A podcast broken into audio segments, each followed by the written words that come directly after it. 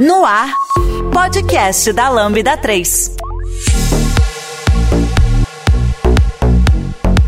Oi, eu sou Giovanni Bassi, esse é o podcast da Lambda 3 e hoje vamos falar sobre o Angular, o que, que tem acontecido de novo, quais são as novidades e por que, que é um momento tão interessante. Aqui comigo estão Álvaro, programador aqui na, no Santander. Eu sou a Mayara, sou programadora front no Itaú. Meu nome é William Graz, eu sou especialista de engenharia de software na Stone. Eu ia perguntar que banco que você trabalhava, William.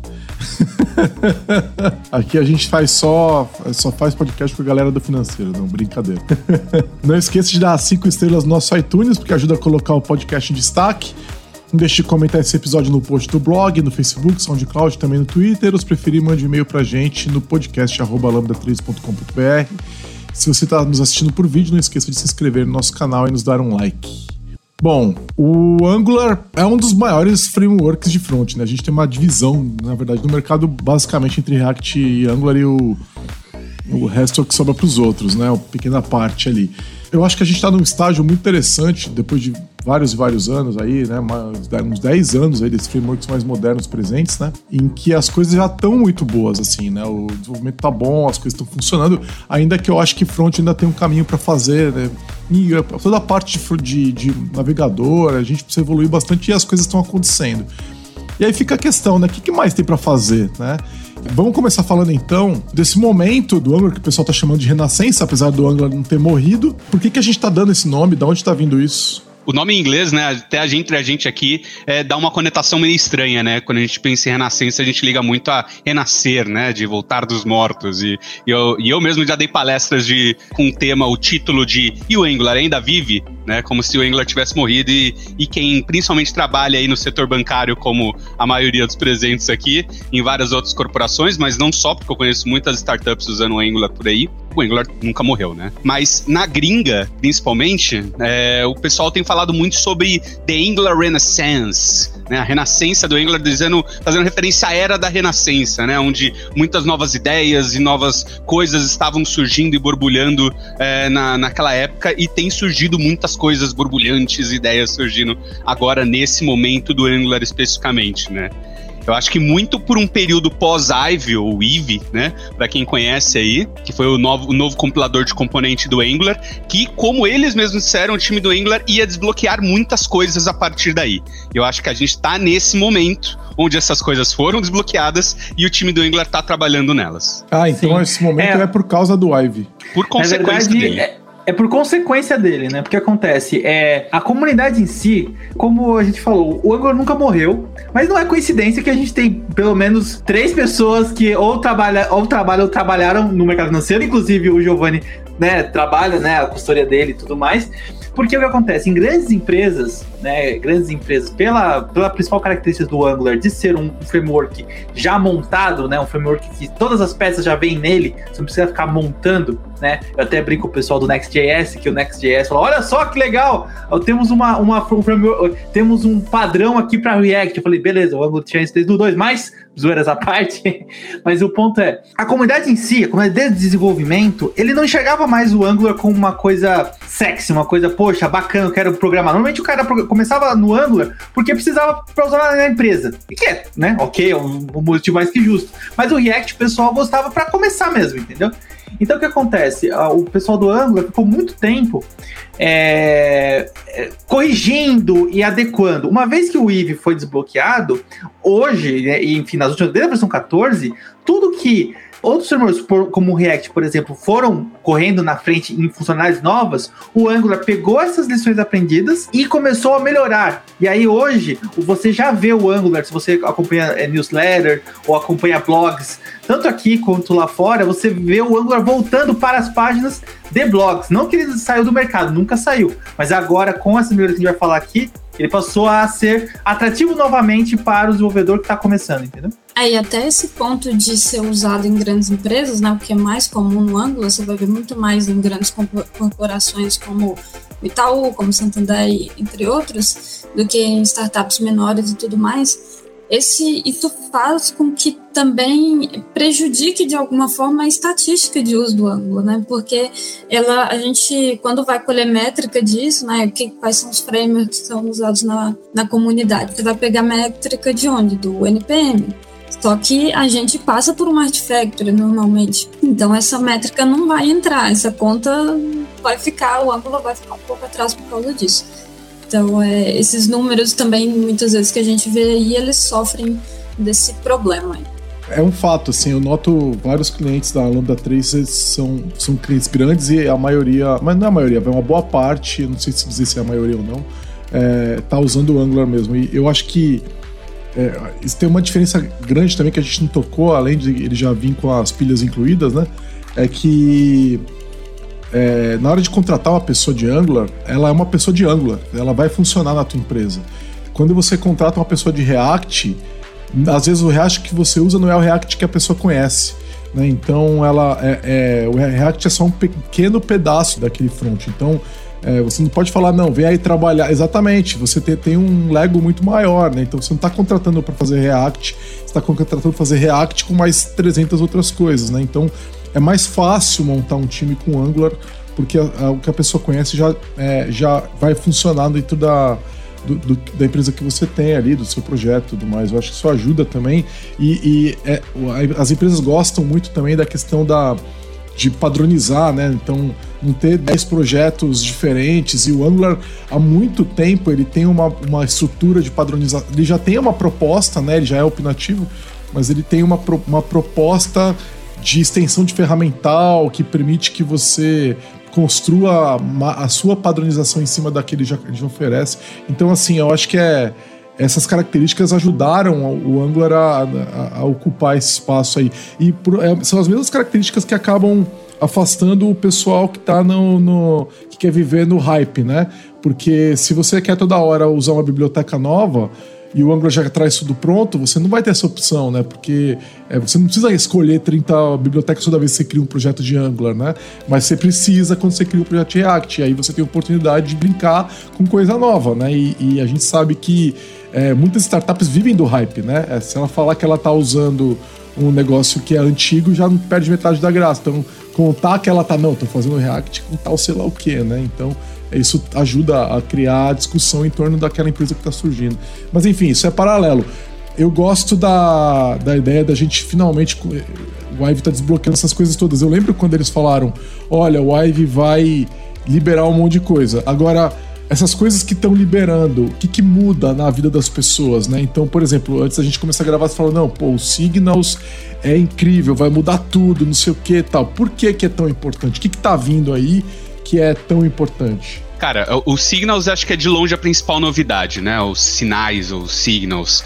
Ele é basicamente uma maneira nova da gente conseguir controlar o estado dos nossos componentes de uma maneira mais reativa e padronizada. O Angular, por muito tempo, ele foi um framework que ele tentou ser o mais transparente possível é, com relação a como você, assim, mais aberto e transparente possível no sentido de como você gerencia o estado do seu componente e de como o próprio framework vai identificar essas mudanças do, do, do, do estado do seu componente para refletir na tela essas mudanças.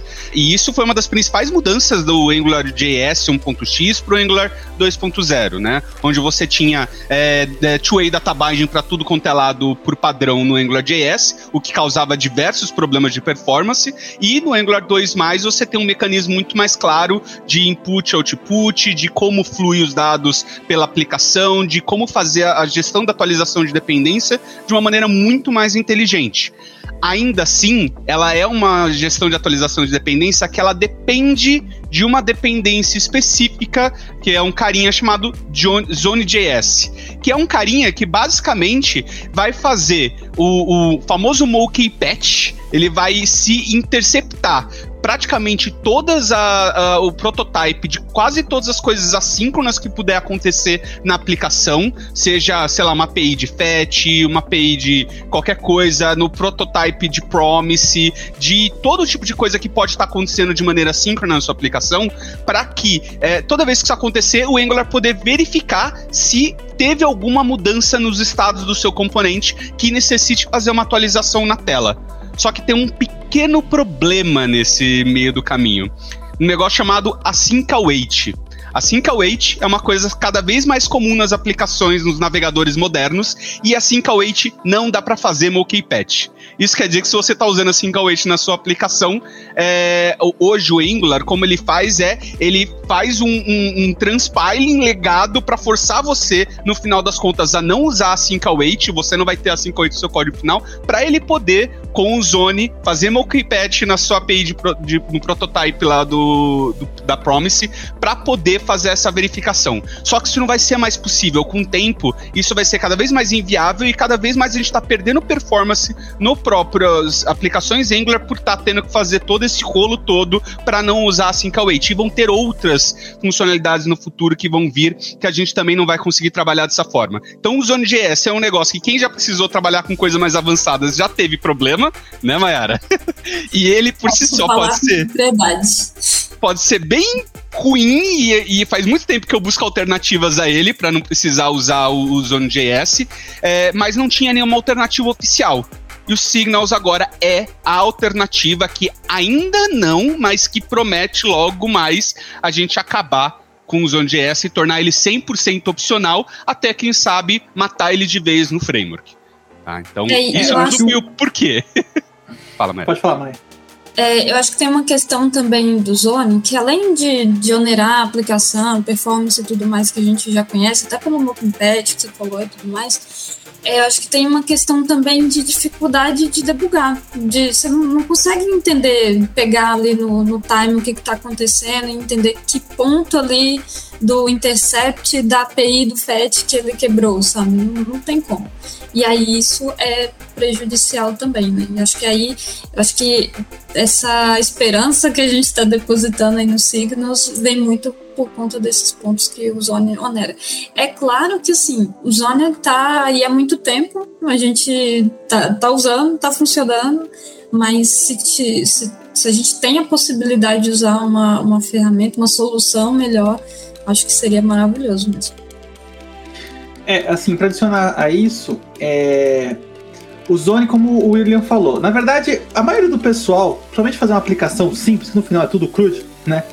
Você nem sabe que o Zone existe. Você tá usando e beleza. Tem, mas o ponto é, quando você faz biblioteca, quando você faz, a gente vai falar isso já já, da questão de server-side rendering, né? Então esse tipo de coisa, o Zone começa a atrapalhar e muito, né? Então assim, pra tua vida, o ter ou não ter zones não vai mudar nada. A maioria das pessoas. Mas nesses corner cases, sim. Aí um ponto interessante que eu queria adicionar do, do da questão do, do signal, do, signal é que assim, uma coisa importante é, e a gente vai ver isso conforme nesse episódio do podcast. Uh, o Angular ele está cada vez mais absorvendo boas práticas. Ele nunca foi contra, claro. O Angular, vamos lembrar que foi o primeiro grande framework a usar o TypeScript. Hoje é, ninguém pensa em começar um negócio no JavaScript puro. Mas o Angular foi o primeiro. Oficial. Exatamente, foi o primeiro e quando colocaram, vocês estão malucos, para que TypeScript? Isso aí não, não, presta, tem que ser o JavaScript, enfim. Mas o ponto é, é agora, né, uma, é, o Signal em si, isso é uma história, uma história interessante que o Signal, ele não foi criado para o Angular, tá? O, o Signal, que a gente vai explicar um pouco, um pouco mais, ele foi criado para, se eu não me engano, acho que ou pro Svelte, não, acho que pro Quick. Show Quick. Que é um, que é um framework criado por um antigo membro do pessoal do, do, é, do time do Angular, né? Então o cara saiu, fez um outro framework, bolou esse conceito do Signal, né? E o que acontece? O pessoal do Angular viu isso e achou uma boa ideia. E achou uma, ideia, uma boa ideia passar, é, absorver isso. E aí a gente vai falar daqui a pouco sobre um pouco de HJS, mas é importante frisar o seguinte: o signo como conceito, certo? ele tem uh, o pessoal do time do Angular, ele, assim como o RJS, por exemplo, e assim como até o próprio TypeScript, ele pegou e, e, e, criou coisas em cima desse conceito. Então, assim, o signo que nós temos no Angular não é o mesmo signo que a gente tem no Svelte ou no. O, conceito é o mesmo. Mas, por exemplo, tem a questão da inter, inter, interoperabilidade. A, a questão da interoperabilidade. Obrigado com RJS, tem a questão de né, né, é, integrá-lo ao sistema. Né? É, um, é um componente externo, mas ele é integrado ao framework. E o que, que é o, o Signal, Signal? O que, ele faz? O Signal ele surgiu inicialmente, na verdade, com Preact. Só que daí virou um caos, porque o pessoal adorou a ideia e começou a ir para todos os lugares que você falou, que você comentou, ele passou, né? Existe até uma, uma rixa na comunidade de quem é o verdadeiro criador do, de Signals, como se importasse alguma coisa, né? É... Mas, o, mas eu concordo com você, Álvaro. Acho que assim, o, o que eu falei talvez tenha sido talvez a motivação inicial, mas acho que um dos grandes vantagens para o grande público dos desenvolvedores de Angular é justamente uma nova padronização agora de realmente como eu gerencio estado na minha aplicação. Diferente, por exemplo, o Gigi falou de é, no React o pessoal ficar brincando de Lego lá. Eu tenho 200 ferramentas de gerenciamento de estado que não existe consenso nenhum e cada aplicação que você vai é de um jeito diferente. O Angular não tinha uma opinião muito formada sobre isso, mas no geral todo mundo usava propriedades lá do, do da classe dos componentes para isso. Mas se você quisesse usar uh, observable, se você quisesse colocar num serviço, se você quisesse, cara, você que escolhe. Agora tem um padrão. Então, é, o que se é um, um, estado do componente mesmo, o ideal agora, o padrão agora é Signal. Então tem essa vantagem clara agora da gente conseguir saber fazer isso. E com base nisso, a gente consegue entender agora ter um, um ajuste pino pro, a vantagem pro Angular como compilador, como framework e conseguir entender a, a, se o seu framework, se o, se o seu componente, o estado da sua, do seu componente foi atualizado ou não, ele consegue ter um, um, uma precisão maior de quando ele realmente vai precisar atualizar a tela ou não, fazendo verificações aleatórias no seu componente se o estado mudou ou não. Ele não vai precisar ir manualmente checar cada evento assíncrono que aconteceu. Opa, seu componente mudou ou não? Ah, não, não mudou. Não, agora ele sabe, ele consegue ter um hook específico lá no seu signal de que aquilo mudou. Então ele é um, um, uma, um componente de gestão de estado. É isso, é isso, é para isso que serve, é isso que ele vai trazer ele... para, porque assim, o William falou que não tinha um padrão. Não, tinha um padrão. A gente guardava as coisas, os atributos dos objetos. É isso aí. A documentação Sim. do Angular direcionava para isso, né? Tinha assim os observables, a porra toda, mas era isso. É, não tinha assim. Você até podia trazer outras coisas, mas é, era o que praticamente todo mundo fazia. Assim, o padrão era esse certo? É, isso é Agora, o que todo é... mundo fazia no geral, mas isso não é necessariamente que eu me lembre a, a boa prática. Não tinha um direcionamento oficial do Style Guide do Angular que eu me lembre com relação a como você realmente deveria. E eu conheci Todos os muito... exemplos most mostravam isso, né? E Sim. você vem falar que não tem direcionamento, fala desculpa, né? Todo mundo faz assim, vocês fazem assim, o documento tá falando que é assim que é um, existia um vácuo, concordo que existia um vácuo ali de, de especificação. Direcionamentos, mas... né? É, tem o você exato. deveria fazer assim e tem, olha, esse é o exemplo. exato. Mas e, assim, então o que, pra... que, que ele faz então? É, para vocês imaginarem o que é um signo, né? Que é, enfim, via áudio, via vídeo, sem o código é difícil explicar, mas basicamente é o seguinte: acho que a maior, melhor analogia para um signo, pensa numa célula de uma planilha de Excel. O que acontece? Eu tenho uma célula, certo? E aí a planilha é constituída por um monte de células, beleza? Mas essa célula você pode colocar um valor nele. E aí o que acontece? Você pode, através de referências do seu Excel, você pode falar o seguinte: olha, olha, dependendo do, do valor dessa célula, você vai multiplicar, você vai colocar, aplicar alguma fórmula na sua outra célula. Então o que acontece? É, basicamente, quando você cria um signo, é, para criar, você basicamente define uma variável o nome que você quiser dela, e você, é, nessa variável, você atribui ela a função signal, certo? E dentro da função signal você passa um conteúdo, pode ser um objeto, pode ser um valor, é, um valor primitivo, enfim. O que acontece é, essa variável, certo? Essa variável no Angular, e não, não só no Angular, mas é, é, no conceito assim do, do signal, é atributos componentes podem é, se inscrever nela para acompanhar a atualização nela. Entendeu? É Basicamente é isso. É, é, é, exato. Tanto é que a gente vai falar de RxJS Observable. Só que diferente do Observable, é um pouco mais direto. Porque o Observable, é, você cria os operadores, que tem vantagens também e tal. No caso do, é, do, do Signal, você tem basicamente dois tipos de signal. O, o writable signal, que é basicamente você atribuir valores a um, a um signal, né? Você dá um set nele. E você tem o computed signal, que você basicamente, como eu falei, como se fosse uma fórmula. Então você, você declara no, no signal uma função, e toda vez que esse signal é chamado ou é escutado, é, você tem essa função. No caso do, do SJS, você, é, você tem um mecanismo mais sofisticado, você consegue fazer operadores, você consegue trocar um fluxo por outro, enfim. No caso do signal, é um pouco mais direto. Se você, é, você pegar um código usando o signal, é muito mais fácil e aí é uma crítica ao RJS, né? É muito mais fácil uma pessoa que está aprendendo entender o signal. É, ele foi é, feito para ser mais é, simples. A Lambda 3 é a quinta melhor empresa para se trabalhar no Brasil e uma das maiores referências do país quando se fala em desenvolvimento de software e metodologia ágil. Somos um grupo de pessoas curiosas que adoram inovação e tecnologia.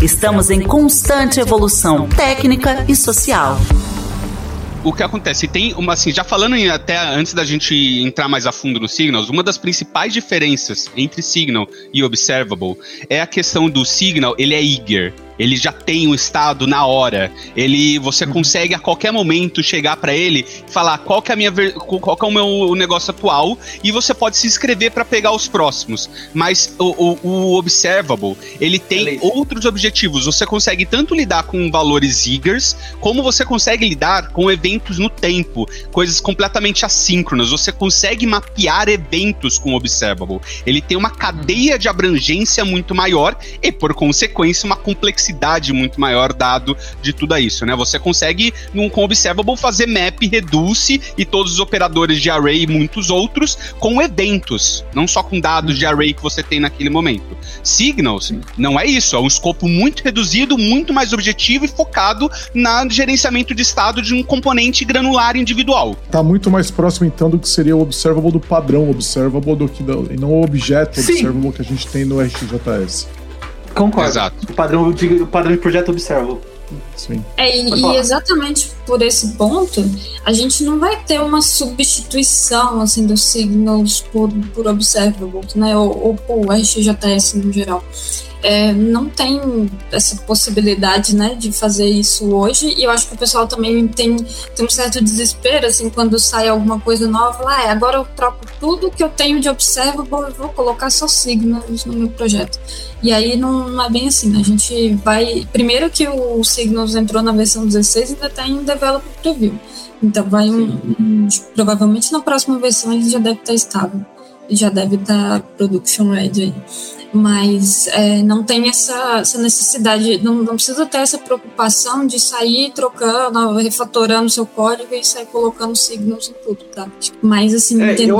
real, o ganho real na sua aplicação. Pode falar, eu. Sim a gente tem que entender para que cada um serve. Então, por exemplo, como a gente só tinha a gente só tinha Observable até então, só tinha o RJS no Angular, para coisas muito simples, por exemplo, fazer um fetch numa fazer um fetch numa numa API, por exemplo, que é a coisa mais comum, né? Você aprende, a primeira coisa que você aprende no Angular é fazer fetch em API, porque é para isso que serve o front-end no final das contas. Eu preciso pegar o dado de algum lugar.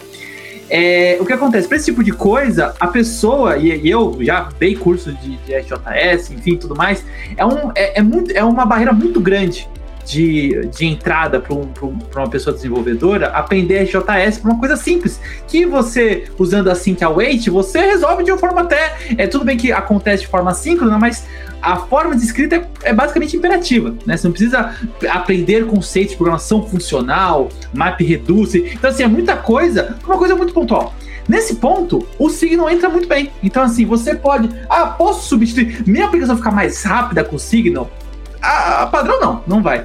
Mas o ponto é, você pode, é, você pode é, substituir coisas simples com Signal e para coisas mais complexas que você vai precisar, como o William falou, é, é, gerenciar, por exemplo, um WebSocket da vida, certo? Ou alguma coisa que é um stream de dados, o RJS é muito mais apropriado e aconselhável. Você não vai usar isso o Signal, porque o Signal é uma coisa mais atômica, certo? É reativo, mas é uma coisa muito mais atômica. É, ou mesmo assim para sincronizar eventos no geral, né? Vamos dizer, você tem vários signals que você precisa lidar com eles é, numa linha do tempo e faz, integrar eles de alguma forma. Observable vai fazer completo sentido é para isso, né? Para qualquer uhum. coisa que se envolva um assíncrono mais completo, complexo, é, Observable ainda vai estar tá lá para ajudar a gente nisso e vai ser bom para você ainda aprender. Se você é desenvolvedor Sim. Angular, ainda é importante você aprender HTJS e vai continuar sendo. Não é algo para fugir. Mas assim, eu queria falar só, tipo, como o Álvaro disse, é difícil falar aqui em, em, por áudio e no máximo vídeo, se você estiver vendo a,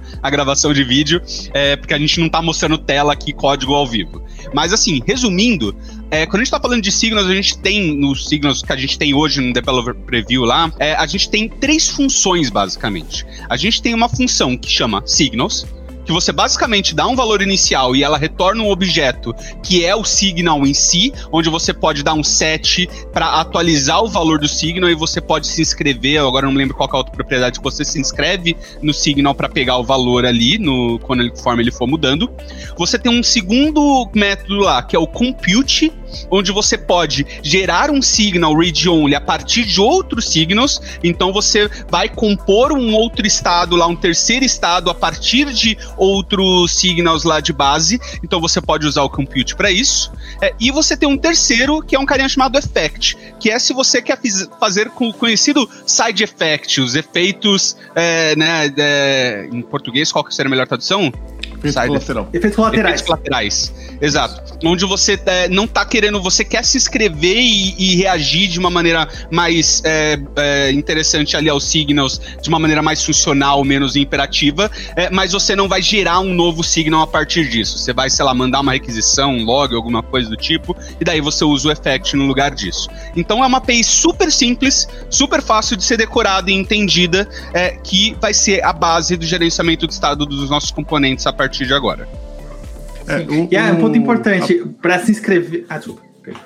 Pode falar. Não, para se inscrever, que o Will tá falando, realmente, você falou. Mas para se inscrever é muito simples. Então, por exemplo, você cria uma variável chamada contador. E aí é igual a signal, e aí você coloca o valor. E aí você tem alguma função, alguma coisa que fica, ou até um observa, mas enfim, que vai atu atualizando esse contador. Para você é, pegar o valor desse contador, é basicamente você chama uma função chamada contador. Então, contador abre, abre e fecha parênteses, é você ter o valor desse signo, entendeu? No momento que você chamar, essa, chamar a variável como uma função, você tem o valor dessa signo. Então, é, é. muito simples, na verdade, né? A, é. a API deles é bem simples. Isso você pega o valor atual, mas a beleza isso. do computed é que se você fizer isso dentro de um computed, daí ele vai reagir sempre que o signal original é, é, mudar. E ele faz isso de maneira automática pelo próprio compilador que vai entender isso e vai fazer a, a subscrição para você. Essa facilidade que o Signal traz para trabalhar, né? Eu acho que quebra um pouco, acho que o Will falou disso, é de essa barreira de, de novas pessoas entrando no Angular, né, para trabalhar com Angular. Eu acho que tem o Angular sempre carregou dois estigmas muito grandes, né?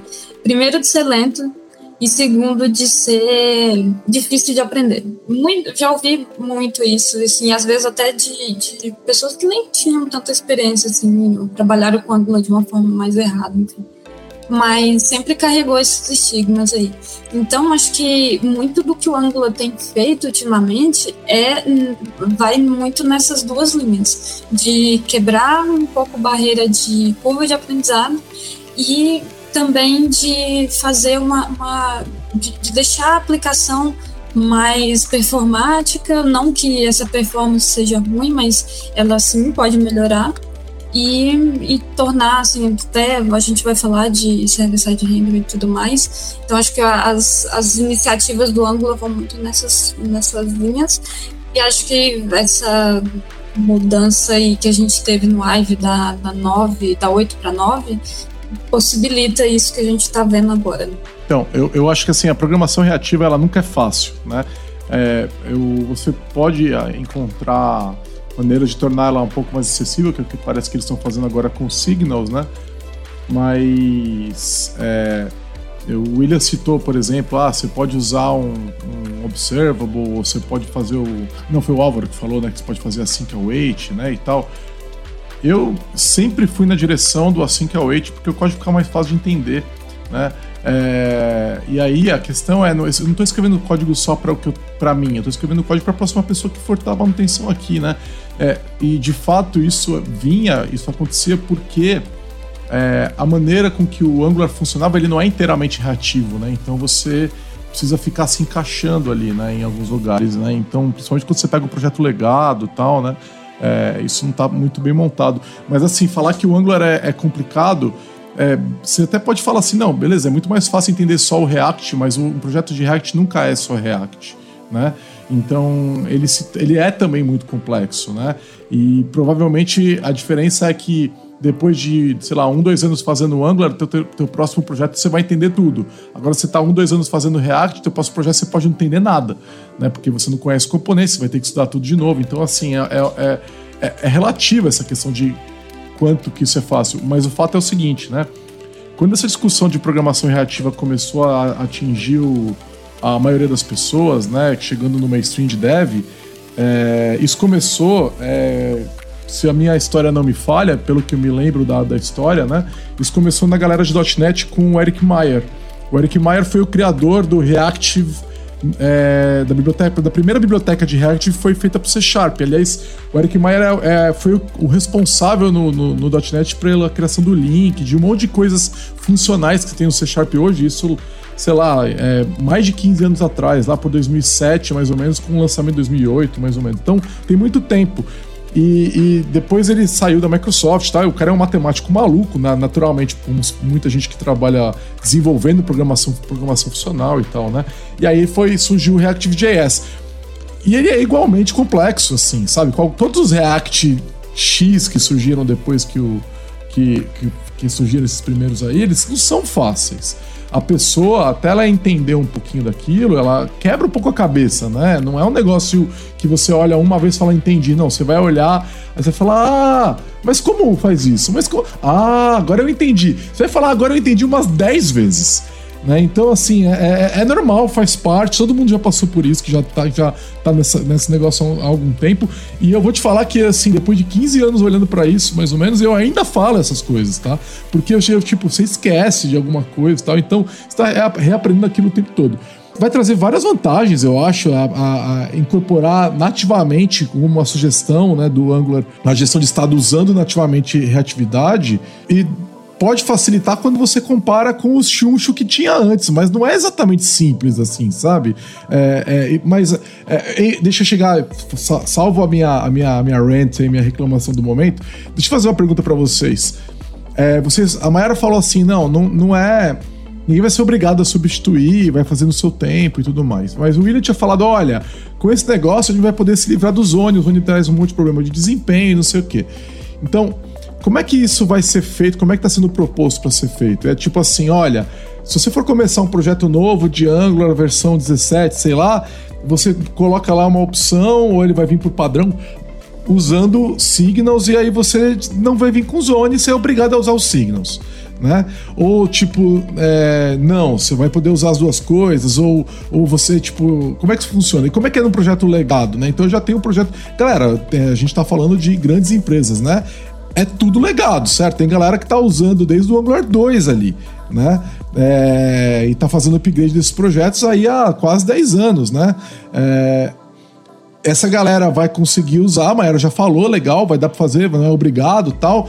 Mas e aí? Vamos dizer que a empresa vira e fala assim: pô, tô percebendo que esse negócio pode trazer um ganho de desempenho, já, já entendemos que o Zone é um problema, certo? Dá para migrar, dá para fazer numa boa, tem que reescrever tudo do zero. É, é, o tamanho da. Porque às vezes a mudança ela é tão grande que o resultado é reescreve, né? Então, assim, existe um caminho de, de atualização usando signals que vai levar à, substituição do Zone ou não existe? Como é que funciona? Como é que vai ser esse negócio aí a hora que ele estiver estável? Eu acho que uma das melhores maneiras de responder sua pergunta, Gijo, é explicando, na verdade, pelo menos até o que eu entendo aqui, do que para o Google e para o time do Angular significa Developer Preview. É, normalmente, quando eles estão lançando isso, não significa, quando eles falam dessa forma, não significa que não é Production Ready que você não possa usar em produção. O que isso significa é que normalmente é uma API razoavelmente nova é, e que ainda não está 100% integrado com o ecossistema como um todo. Então, quando você gera um componente né, pelo NG, Generate, Component, ele não vai vir com signals por padrão, ele ainda não está integrado no Style Guide, é, ainda não está com outras coisas ali, outras APIs mais genéricas, pensado em completa integração com signals. Então, tá lá, dá para usar, você pode, na minha opinião, você deveria, porque é o futuro, é, usar a partir Mas, cara, de agora. A API vai mudar? A API dele não. vai mudar de uma versão? Não. Ah, tá. Developer então, Preview. Tá Essas integrações. Exato. Tá, Developer beleza. Preview não é que tá instável, não é que a. Não é. é como é que chama? RC. Tipo, eles não vão remover método, essas coisas. Sim. É, exato. É, só significa que ainda não está 100% integrado com o ecossistema como um todo e eles ainda estão pensando nessas integrações. Mas a API que está lá não está instável e é, é production ready, pode usar. Tá? Então é isso que significa. Então, o que eu quero dizer com isso, voltando para sua pergunta, é: ainda não tem o caminho para migração. E justamente porque eles ainda não pensaram em qual vai ser, sei lá, na, nas próximas versões do Angular. Eles vão fazer migrations, eles vão lá dar no NG Update uma atualização automática para você conseguir converter o estado atual para um estado é, para um signal, ou talvez como opcional, ou um tipo de ferramenta para isso, plugin do VS Code que possa ajudar você a fazer conversão qualquer coisa do tipo, isso ainda está sendo pensado. Tá? Então não tem um caminho claro ainda nesse momento sobre essa migração. Mas o que está sendo pensado, e daí sim a gente pode falar, é, na verdade, quais são os próximos desdobramentos dos signals no ecossistema como um todo.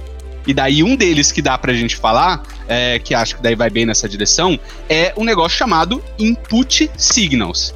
É como os signals vão ser integrados não só no gerenciamento interno dos componentes, mas na própria API pública dos seus componentes, como inputs e outputs fazendo com que todo o input e output do seu framework seja um signal e daí sim consiga dar todo um controle granular do que está entrando e saindo do seu componente porque dessa forma, a gente estava falando do, do Zone, de como tirar ele, é isso que vai permitir arrancar o Zone de vez da sua aplicação. Se todos os seus componentes estiverem trabalhando com signals de ponta a ponta, não só no estado interno, mas nos inputs ou outputs dele, e, é, inclusive o, o, Angular pretende, ainda não é oficial isso, mas pretende ter no, no própria declaração da roupa component do seu, ter uma opção lá chamada signals igual a true. Isso ainda não está fechado, não foi lançado, mas provavelmente vai vai ser isso que vai ter. O que significa que signals igual a true, você está falando que aquele componente ele está sendo feito de ponta a ponta com o estado dele através de signal e o Zone.js, a checagem de estado padrão, mesmo se o resto da sua aplicação estiver usando o Zone.js, não vai passar por ali. É algo parecido como se você colocasse o Change Detection lá on push hoje, para quem conhece. Parecido, mas não é exatamente a mesma coisa. Tá, e já dá para arrancar o Zone hoje usando alguma não. técnica ou não? Não dá. Não, porque então, a gente precisa dos você... input signals para isso. Tá, então você. Que ainda não foi lançado nem, te, ah, nem em Developer tá. Preview. Isso, na próxima versão, provavelmente na 17, a gente deve ter a primeira versão, provavelmente em Developer Preview disso. A gente vai ter daí os signals jamais integrado no ecossistema de uma maneira geral, as, os básicos, né? O, o, a, o método de, si, de signal, computed e effect e daí provavelmente input signals, que é transformar, tirar o arroba input, o arroba output e ter funções funcionais para escrita de, de signals para marcar as suas propriedades como input e output. A Lambda 3 é uma empresa de tecnologia com expertise comprovada na construção de produtos digitais e soluções customizadas de ponta a ponta, que transformam o seu negócio para uma nova realidade. Saiba mais no site lambda3.com.br.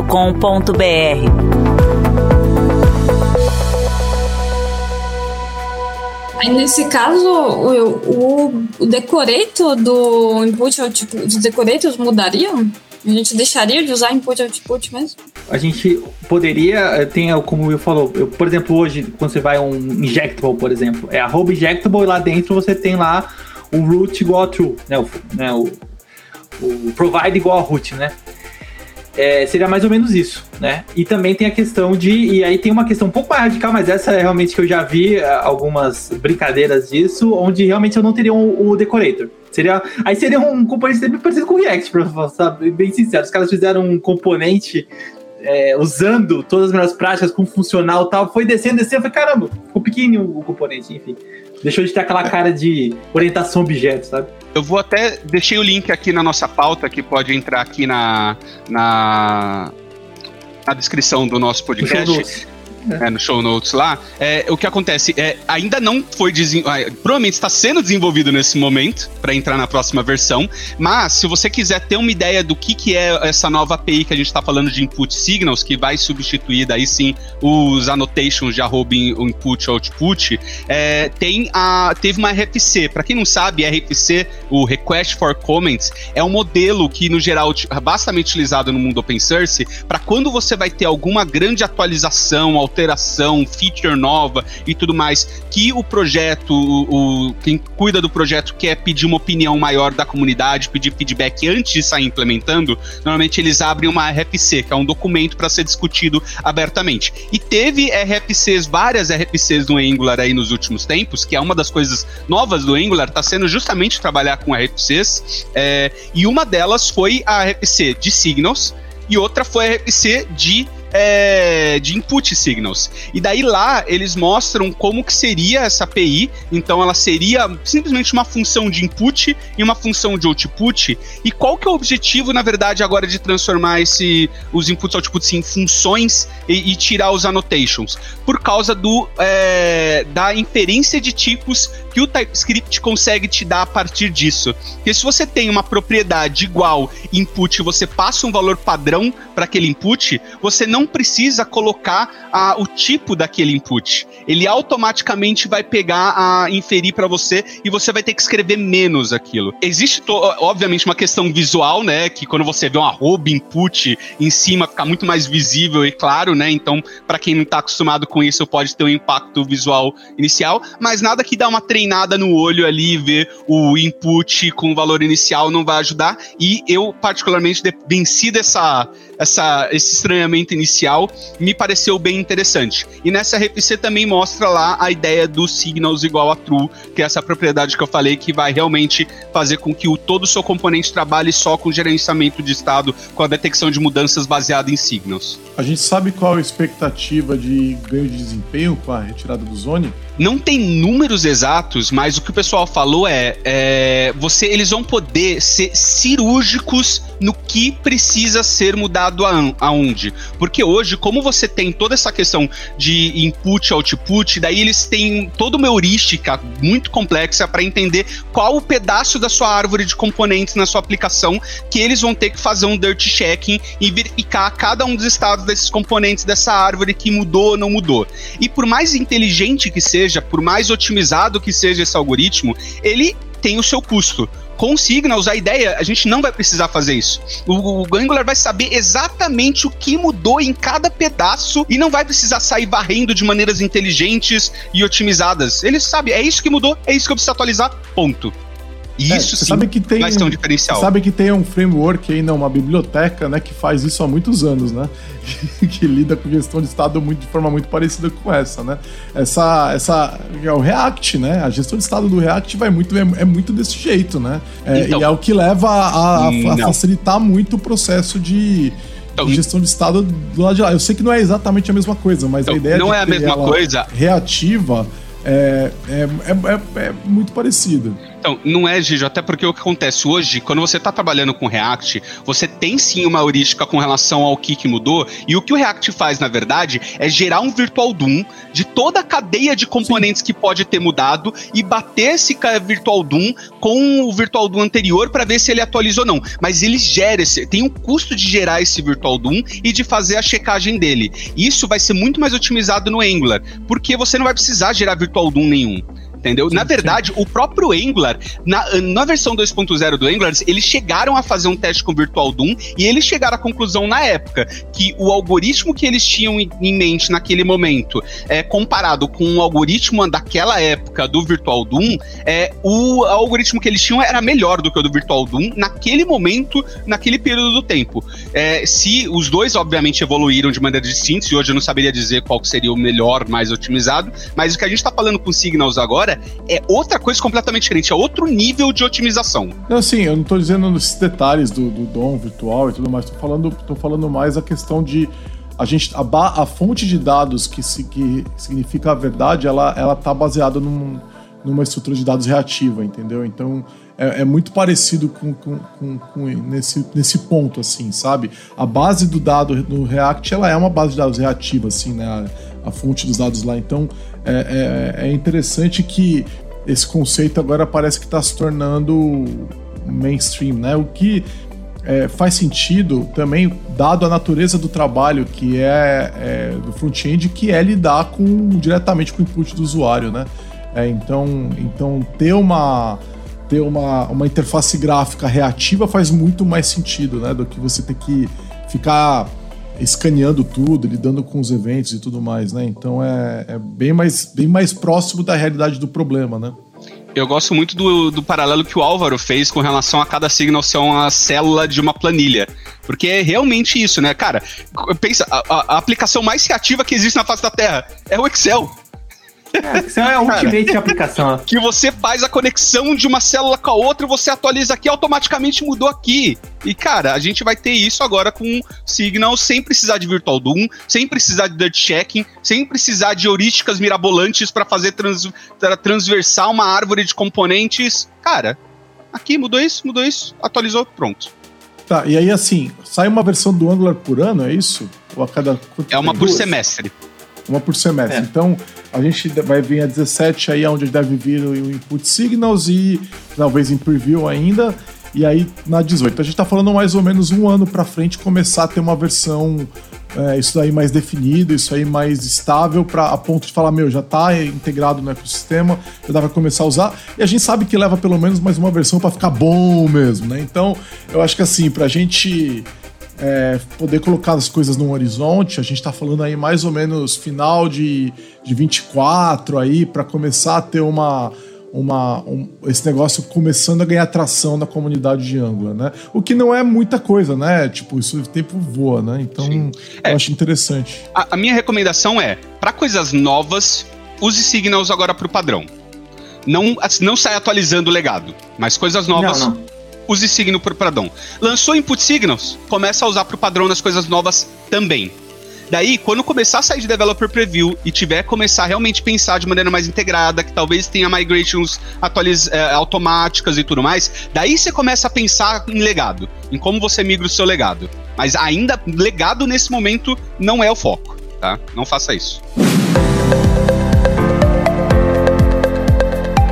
Você está ouvindo mais um podcast da Lambda 3. Nos organizamos de forma democrática para que todas as pessoas compartilhem conhecimentos e boas histórias. Temos muito papo sobre tecnologia, diversidade, cultura e muito mais.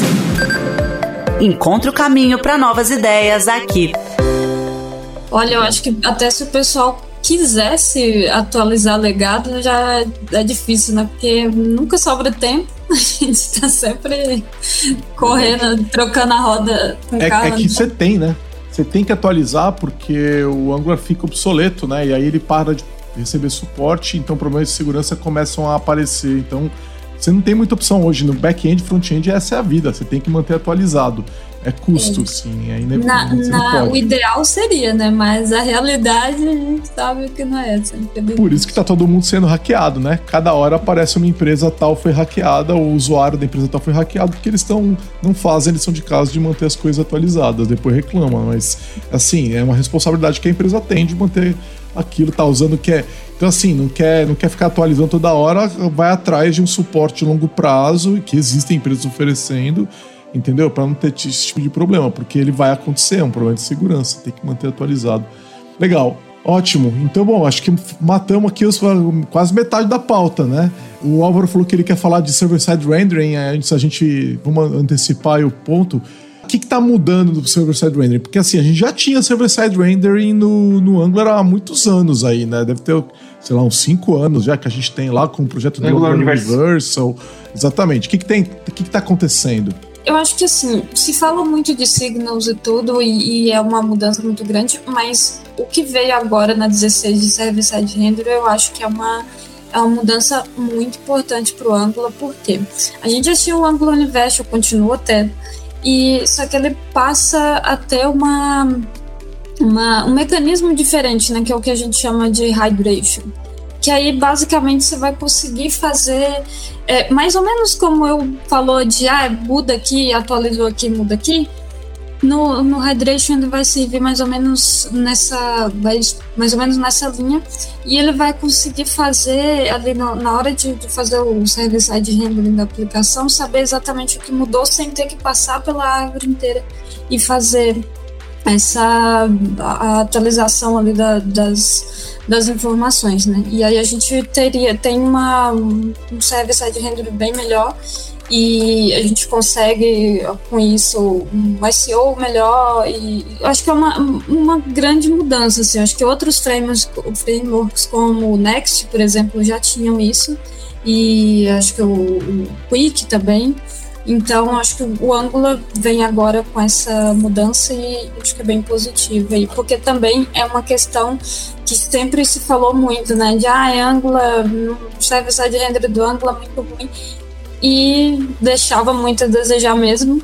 Mas acho que agora a gente tem uma, uma mudança bem importante. Sim, é o que eu falei. É, nesse, e você falou no começo do podcast, muito bom. A palavra é hype, essa, essa é a palavra. Mas, assim, é, eu, tanto é que até já me pediram para dar cursos e falar sobre server-side render do Angular, e eu sempre falei, é, usa outro, entendeu? Eu nunca gostei, eu nunca gostei do Angular Universal, é uma tecnologia realmente muito, muito atrasada pelos concorrentes, né? Tanto do React, por exemplo, né, o mais famoso é o Next.js, mas também tem a, o Vue é muito bom. Na verdade, o Vue foi um dos primeiros que ficou bom para valer o server-side render, e depois veio o Next. É, e o Angular realmente era um calcanhar, um calcanhar de Aquiles, era fraco. Esse é, esse é o ponto. Com essa questão do rei. Ah, de novo, como eles já passaram o pior pelo Eve, agora estão focando no que eles deixaram para trás. No caso, é o Server-Side Render é um dos grandes motivos. E tem tudo a ver com a questão dos zones até, porque fazer Server-Side Render com o Zone.js, porque imagina, o Zone, como o William falou, você está fazendo monkey patch do navegador. Quando eu tô fazendo Server-Side Rendering, eu estou renderizando no back-end, né? Então o que acontece? E com o Zone fica mais complicado ainda. Então, assim, se você tá, se você tá simplificando essa questão, você simplifica também a questão. Ou seja, e aí só para exemplificar o que a Mara falou, basicamente o, o, o Angular ainda é o Angular Universal, tá? Eles não mudaram o nome, tá? Mas basicamente ele entrega a página muito mais rápido, porque ele, ele renderiza, só que ele, ele, ele, ele manda ela muito mais enxuta. E o que acontece? A partir do momento que a página é renderizada e o usuário vai usar algum lugar, o Angular vai fazer a hidratação, ou seja, vai colocar toda a, toda a parte de JavaScript daquele componente naquele momento, entendeu? Então é uma forma inteligente de você ter uma página que tem o melhor dos mundos. Ela é, ela é, ela tem a, a, a usabilidade de uma SPA, de uma single page application, ao mesmo tempo que você tem a rapidez do carregamento de uma página estática, né? Enfim, pode falar, Will. Tá, e, e uma, uma, uma, pergunta. É, realmente a ergonomia do Angular Universo não é boa. É ruim de arrumar, de botar no ar, não é, não é, não é muito legal, não. É, isso vai facilitar, vai ficar um pouco mais objetivo a maneira de montar uma aplicação com que roda no servidor. Né? Então, essa é a, é a primeira pergunta. E eu lembro que eles também tinham o suporte, a proposta de rodar com diversos back-ends, né? Então, por exemplo, eu só que eu lembro que da última vez que eu olhei, faz, faz algum tempo, eles só tinham Node e C Sharp. É, eles estão abandonando a ideia e vai ser só Node, igual os outros têm feito, ou vai continuar desse jeito? Como é que tá ficando isso aí? Vou começar pela sua última pergunta. Até onde eu sei, essa ideia de ter múltiplos servidores aí, múltiplas opções, é, morreu mesmo. Eu acho que nem a de C Sharp não é mais oficial suportada. É, o oficial que eu saiba suportado mesmo pelo time de Angular é o de Node.js. Até porque cada vez mais nessa época o Node.js acho que ele ainda não tinha a, a unanimidade e abrangência Sim. que ele tinha naquela época, né? E Sim. se provou e acho que não há, não há um grande ganho, sabe, real você colocar outras stacks ali no meio. Não, e, e, era ruim, hein? Era ruim. Nossa senhora, o Angular Universo C Sharp era ruim. E daí, assim, e daí voltando das suas perguntas.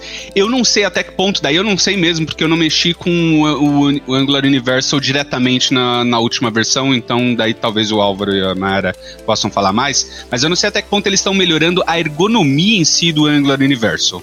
É, Daí eles estão balançando a cabeça aqui para quem não tá vendo a gravação, então eu, eu, vou deixar que eles respondam melhor sobre isso. Aí depois eu volto com a outra parte que eu acho que é a resposta que eu, que eu gostaria de dar mesmo, que realmente eu acho que melhorou mais. Fala, é, rapidamente, o, o, time do Angular, desde a versão 14, ele está continuamente melhorando o Angular CLI, né? O, o CLI do Angular, para facilitar a ergonomia para você deployar. Então, mudou bastante desde a 14 até hoje. Não está 100%. A cada versão nova eles estão melhorando. Claro, a questão, né, do, a questão que o Will vai explicar mais interna, mas também a ergonomia do Angular Key para o Angular Universo tá? Então isso eles estão sim para também melhorar essa parte de DevOps, que realmente do Angular Universal era bem complicado você fazer o setup. Até para você criar um, um, um, eu acho que está em preview ainda, mas para você criar um projeto novo, antigamente você criava ele Universal e aí para você tiver uma espécie de criar outro. Não, você já cria o, o Angular com suporte ao Universal e aí você consegue, é, enfim, ah, ter o finalmente. Mundos, enfim. Final, é, porque isso é. aí era, era, isso era uma das era coisas um que era muito ruim. Né? Você tinha que fazer é, um projeto você, só pro Angular. É, você tinha que ter um projeto único, lógico. E aí ele vai saber uhum. se tá rodando onde é que ele tá rodando. Por ter que ficar. Era muito ruim isso aí, viu? Sim, sim. É, e, e sim, até sim. falando um pouco de histórico, então, já que o Álvaro falou a, a novidade, o histórico é que o Angular Universal lá atrás, ele não era pensado para ser uma. É, a melhor API. Ele era uma API de baixo nível mesmo para pessoas construírem, para a comunidade construir em cima disso. Tanto é que eu particularmente eu sempre recomendei para o pessoal que quer fazer server-side rendering com Angular, não usa o Angular Universo diretamente. Eu sempre falei pessoal usar o Nest, não, não confunda com o Next do React. O Nest, é, que é com S, que é basicamente um, uma API de back-end ali, de Node, que é basicamente o, o Angular para servidor. É, Ou... é, o Nest é, é amplo é igualzinho. É, lembra é muito o, o, o, Java, o Spring lá do, do Java, o, o, o Boot, sei lá, como é que é o nome? Boots? Spring Boot. Spring Boot. Spring Boot. Lembra bastante o Spring Boot, a versão mais leve e amigo, amistosa do, do Java lá. Você vai falar? Uma curiosidade, o criador do, do Nest, do Nest é, ele virou Angular, ele virou GDE, Angular GDE pela sua aplicação back-end. Por causa, entendeu? o Angular é front-end, mas nega, o, time né? do Angular reconheceu. Não, cara, você é tão bom em Angular, você fez até um negócio em back-end do Angular, tão show. Mas eu acho que não é só pelo servidor, é porque realmente, para mim, a melhor experiência de server-side rendering com Angular era com Nest. Eu não iria fazer de outra forma e provavelmente, mesmo hoje, ainda deve ser a melhor, viu? Eu não vi a, a melhor experiência ainda... atual. Mas... É, ainda tá em evolução a, a, a, por padrão. Eu, eu recomendo ainda o Nest. É, eu, eu concordo contigo ainda. Mas assim, eles estão evoluindo, eles estão dando foco a, a, isso, né? Já não é tão ruim. É, né? uma grande vantagem do, do, do, do, lance lá é você ter uma única base de código, né? Então você uhum. tem. Meu, isso é, isso é muito legal, assim, né? Então. Sim. Porque se você for usar o Nest, você vai ter que ter dois, dois projetos, né? Você já conhece a Lambda 3? Além de sermos uma empresa formada por pessoas apaixonadas por tecnologia, desenvolvemos e entregamos software com qualidade, segurança e inovação, que podem ser um diferencial para o seu negócio. Acesse o site lambda3.com.br e conheça mais. Daí, o que eu queria explicar para mim, qual que é a principal coisa que para mim melhorou com o Angular Universo agora, com o Server-Side Rendering? Eu vou entrar mais em detalhe do que a Mayara falou. Ela comentou de hydration, né? De hidratação. É o que a Mayara tá fazendo agora, bebendo uma garrafinha d'água aqui. Mas qual que é a ideia? Para quem, explicando mais um detalhe, é, quem já fez Server-Side Rendering já deve ter reparado aquele famoso flicking.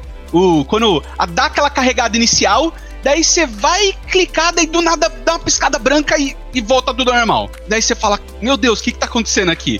Daí, se você rodou o Lighthouse na sua aplicação server-side rendering, você vai ver que várias métricas melhoraram, mas vai ter uma zoada CLS. lá. CLS, é o Content é, Layout. Só podia ser. Entendeu? Que é o quanto a sua aplicação deu uma mudada de layout num momento que não devia mais dar que o que, que é essa mudança de layout? É basicamente que o HTML veio lindo e bonitinho, toda a sua página HTML CSS que montou no servidor apareceu lá, só que antes daí o Angular carregava, terminava, terminava de carregar o JavaScript, o Angular subia, e o que, que ele fazia? Esquece tudo que veio do servidor, vou construir tudo de novo dava esse aquele branco que aparecia. O que o Angular tá fazendo agora, a hidratação que ele tá fazendo agora é tentando reaproveitar o máximo possível do que já do Doom que já tá pronto, que veio carregado no servidor, deixando pontos de marcação específica na HTML de onde cada componente vai ter que se conectar naquele pedacinho do Doom na hora que a aplicação subir. E daí você tem o seu CLS melhor e você tem uma, uma experiência do seu usuário ali muito melhor. Então esse é o principal ponto de mudança. Vai ser treta isso aí, hein? Nossa senhora. Vai dar trabalho para arrumar isso aí. Mas legal, ótimo. Vai ajudar mesmo, porque não era. E assim, tinha caso, eu lembro, né? Faz muito tempo que eu vi isso, que você perdia, porque a página aparecia e aí você começava a interagir e aí ele substituía, você perdia o que você tinha feito. Ele tinha um mecanismo ali para isso não acontecer, mas às vezes acontecia, então era muito irritante. Isso pro SEO da página é assim, é a morte, né? Porque conta muito ali no, na, na, no score, vamos dizer assim, do de SEO, é, o quanto a sua aplicação demora para carregar né, no, o primeiro carregamento, né? Então, assim, isso vai determinar engajamento, vai determinar o quanto a pessoa vai ficar na sua página, se ela vai continuar usando ou não. Então, isso é bem prejudicial mesmo. É, é que fazer uma, uma, uma aplicação SPA quando você tem um foco muito grande em SEO e nessas métricas aí, ela é um negócio delicado. Você tem que ter server-side rendering, você tem que. Senão você vai. Senão a métrica vai sofrer. E assim. É, é, não é só por isso, né? Se a gente sabe os números de um e-commerce, por exemplo, se o usuário está procurando um produto, ele cai no teu, no teu site e tem que carregar o Angular, ou o React, ou o Vue, dane-se, inteiro, para depois você começar a exibir aquilo, tuas métricas vão ser ruins, você vai perder, vai perder venda, sabe? É, você vai no site da da, da assim, eu não, não, não, olhei, tá? Mas do Mercado Livre, da Amazon, duvido que tenha uma SPA ali. Talvez eles tenham pedaços ali de algum, algum lugar que é uma SPA, mas é alguma coisa assim, mas as páginas de produto, a home e tal, não é, entendeu? Talvez tenha um mecanismo de hydration ali funcionando que a gente não sabe, mas é, esse tipo de tecnologia permite que você junte as duas coisas, que você tenha um bom desempenho, né? Aí eu não sei, aí tem que ver, né? Porque também é complicado. É, uma coisa é você fazer server-side rendering com Node no back-end, né? E a outra coisa é você fazer isso com desempenho, né? Ganhar de C Sharp e Java com JavaScript é, é, impossível, vai ser mais lento, mas é possível ter um bom desempenho, né? Talvez você gaste um pouquinho mais de hardware ali e tal, e no fim das contas você tem um negócio unificado, né? Então é, é isso seria muito mais complicado de fazer é, uma interface é, agradável para o usuário. Né? É, de outra forma, né? Então, realmente a gente está chegando no momento da tecnologia que isso vai ficar melhor, né? Então você tem ali o Node no back-end, dá, bota um pouquinho mais de força lá no servidor para ele, ele entregar rápido, né? Porque dá para fazer.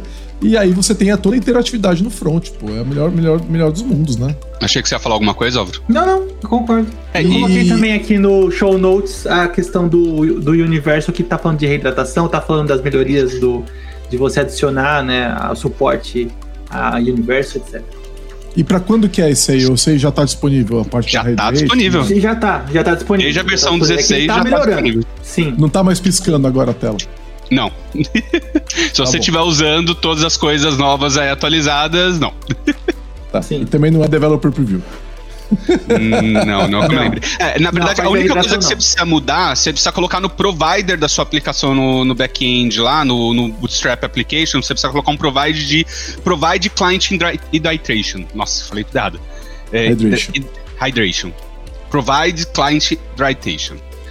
É, e daí, com isso, ele vai fazer dessa forma. Então, você tem que fazer essa configuração para ter essa novidade aí na sua, na sua máquina. E conectando o que a gente falou antes, né, da questão dos, é, dos oneless, né, de não ter os only, isso deve ajudar a renderizar mais rápido também, imagino, né, porque você está tirando uma parte importante ali do pipeline de renderização né, da, do, do, usuário, então isso também é interessante. É, o, uma das coisas mais pesadas no front-end web é a manutenção do Doom, né? Se você não tem que mais criar ele do zero e já aproveita o que já está carregado na máquina, você tem, por consequência, não só um CLS melhor, mas um, uma, uma performance melhor de carregamento no geral ali. Legal.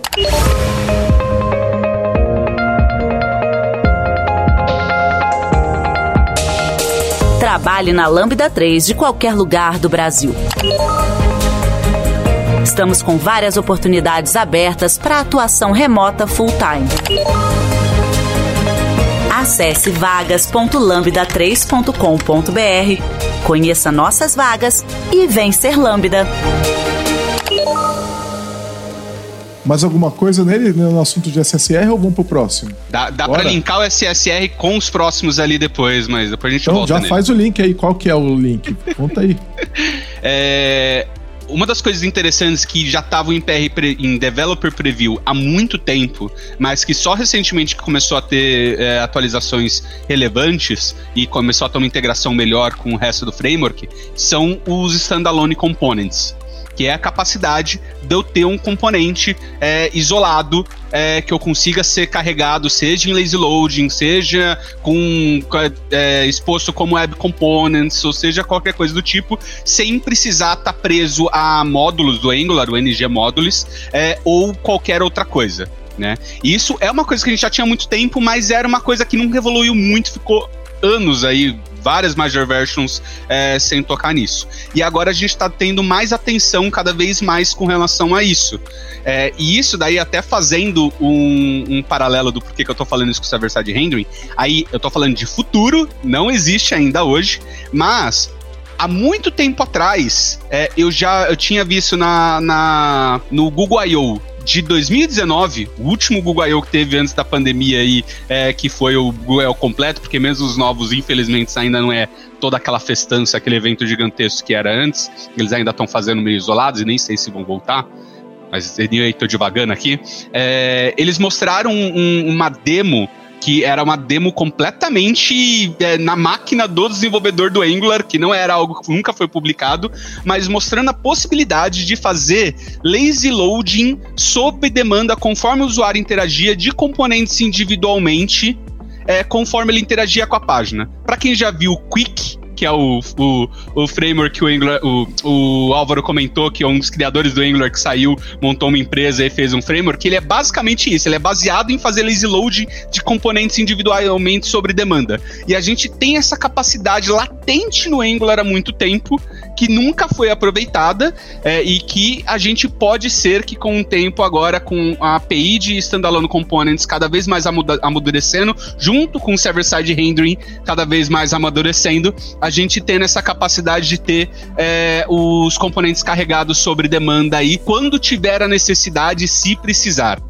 Né? Então, pode ser que se o componente não for interativo ou não tiver uma interação naquele momento, eu nem precise carregar o código daquele componente específico, eu posso ficar só com o que veio lá no server-side rendering dele, no HTML estático que veio do servidor. Mas isso eu estou falando de developer preview total, que não é o não tá disponível pra gente e talvez ainda demore algumas major versions até a gente ter isso. Mas é uma das preocupa... coisas que deixa a gente motivado quando a gente fala de futuro e das possibilidades que ainda vão vir aí. Me preocupa um pouco o tamanho desse negócio, porque eu fico imaginando visitando uma página aí qualquer e aí tem 10, 15 desses daí, cada um com sei lá quantos K, 500K cada um. Vai ser um inferno isso aí para carregar, hein? Não, então, aí que, aí que tá a questão do standalone, da otimização, e também linka até do começo com o Eve. O componente gerado para o standalone, o compilador do Angular, ele, ele cria só com o mínimo necessário para o componente o, é, funcionar. Ele faz um tree check bem agressivo né, no componente para evitar justamente o que você falou, Giovanni. E aí o ponto é, com isso, tem a questão da gente criar aplicações sem NG Module ou com menos NG Modules. Porque eu, eu sou da, do time que eu, eu não vejo tão problema ter NG Module. Inclusive, para você, você organizar a sua, a sua base de código, organizar, é muito bom, principalmente questão de rotas, enfim, tem vários ganhos. Mas às vezes você tem, você criava um módulo só para ter um componente. Ou então, por exemplo, em Design Systems, isso é muito comum. Eu tenho um monte de componentes que não tem um módulo, são soltos. Não tem por que eu ter módulos organizando, sendo que são componentes é, para ser usados em outras aplicações. Então, nesse caso, com o standalone, eu permito ter componentes sem módulo, NG, é, sem NG Module, e também facilita um pouco o que o pessoal do Angular fala, que também, o, não tanto com o TJS, mas a questão de módulos no Angular era uma coisa que incomodava para quem estava começando. Porque você precisa fazer um Hello World e você precisa criar um módulo. Mas para quê? Eu quero uma página, eu só quero um componente, entendeu? Então isso facilita também a, a questão até do, do aprendizado. Mas o ponto é esse.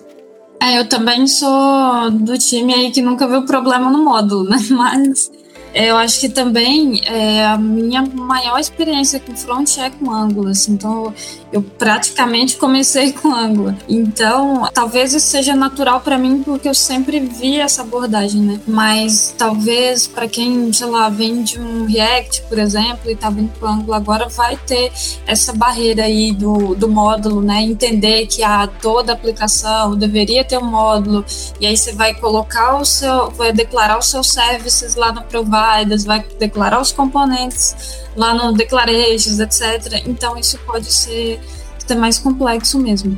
Mas eu particularmente gosto bastante do, de como os módulos, da, da função do módulo ali, de como ele organiza o, a aplicação eu acho um pouco triste a gente caminhar para acabar. Não, não, se não, acabar. Mas não vai acabar. Vai ser, mas assim, assim como Signals, é, é de novo, é, você tem mais opções para coisas simples você não precisar, entendeu? Então, se é um componente simples, você não precisa. Se você precisa fazer um fetch, você não precisa fazer um observable. Você usa um signal e um assim que é. Então, assim, isso na verdade são mais opções Claro, isso aí é um desafio até para a liderança técnica, para arquitetura, explicar isso para a pessoa, principalmente para os desenvolvedores, pessoas desenvolvedoras mais júniores, para entender, né? Porque é, também muita escolha, às vezes a pessoa fica perdida, mas eu acho que são opções para facilitar o desenvolvimento.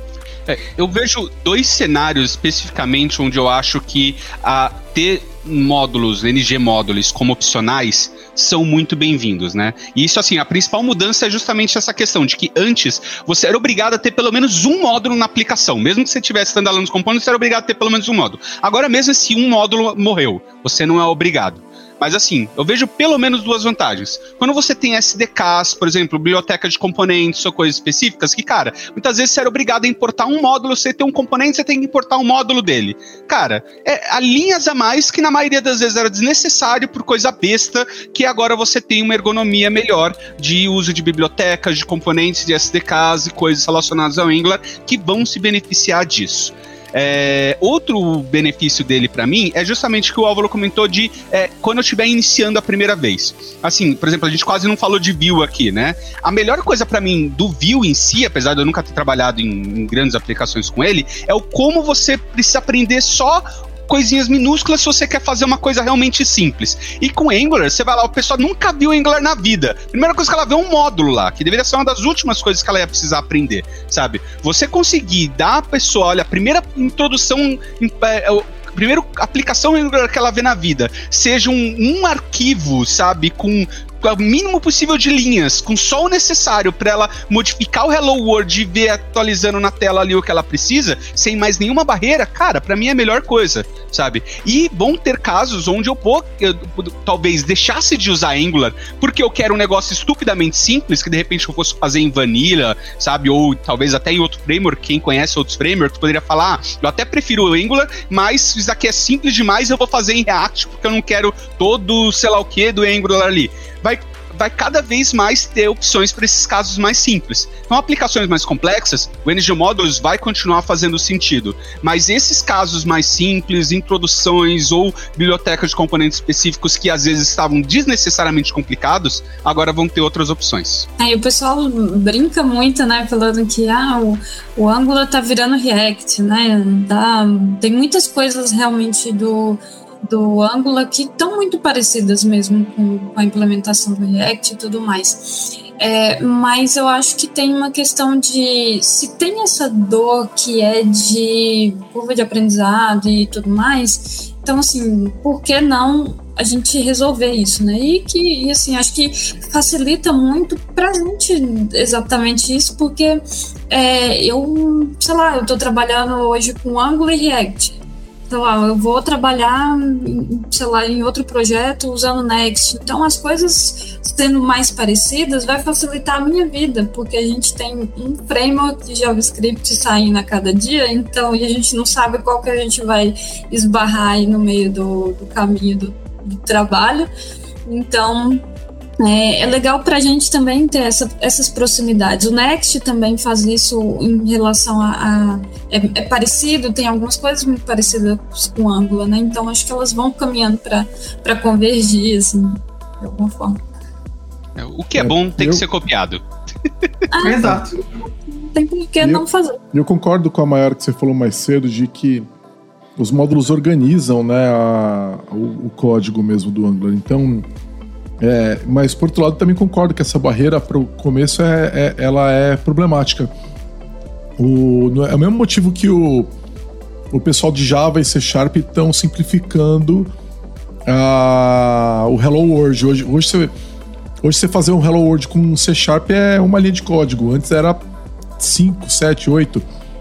O Java na última versão fez também. a mesma coisa. É, não é mais, não é uma tirando. ainda. Mas eles estão é, tirando, é. já, já não é mais tanto. Eles Public cortaram umas... Void Man. eles estão cortando. O .NET cortou de uma vez, assim, lançou uma versão, agora não é mais oito linhas, é uma. O, o Java foi tá fazendo aos poucos, né? Mas é justamente ser mais agradável para quem está chegando agora, né? Então, e, é, e é, fato também, pro, pro projetinho simples, aquilo é, é, útil também, né? Nem todo projeto é um, uma super aplicação com 15 módulos e, e, sei lá, mil telas, né? Às vezes é só uma telinha mesmo, né? E aí não precisa disso tudo, vambora. Às vezes é que... só uma validação de formulário, ponto. É, exato, que vai ser o caso dos componentes é, standalone, né? Então é, é, faz muito sentido que você não precise de um NG Modules para um componente standalone, né, pô? aí acho que aí a gente volta no ponto de é preciso entender o que faz sentido para o seu projeto. Né? A gente também não vai criar um projeto gigantesco lá com um monte de componentes soltos que, sei lá, vão trabalhar de uma forma esquisita, vão ser desorganizados ali dentro. Então acho que é muito entender mesmo como é que tá, qual que é a necessidade do seu projeto e usar o que for mais interessante, o que for mais adequado, né? E fazendo isso que a Mayara falou, de entender o seu projeto, existe uma opção nova da CLI agora, se eu não me engano, traço traço standalone, que você pode fazer um NG new de uma aplicação 100% sem, é, sem NG módulos. Então, se você estiver fazendo esse projetinho de validação de formulário ali, talvez essa seja a opção para você. Você já pode começar com scaffolding sem módulo nenhum ali.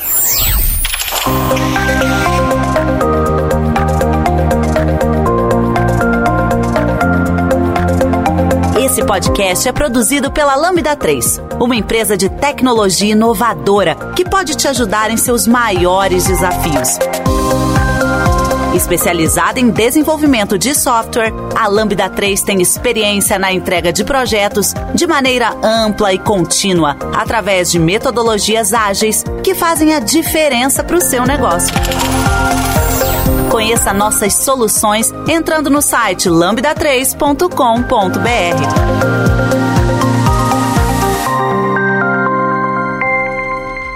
Deixa eu falar de uma novidade que para mim é especialmente importante. Finalmente eles vão passar a suportar o, o Jest como opção oficial. Vão, eles vão chutar logo o Karma de uma vez, agora já deviam ter feito há 10 anos atrás, ou como é que vai ficar isso Eu aí? não vou deixar.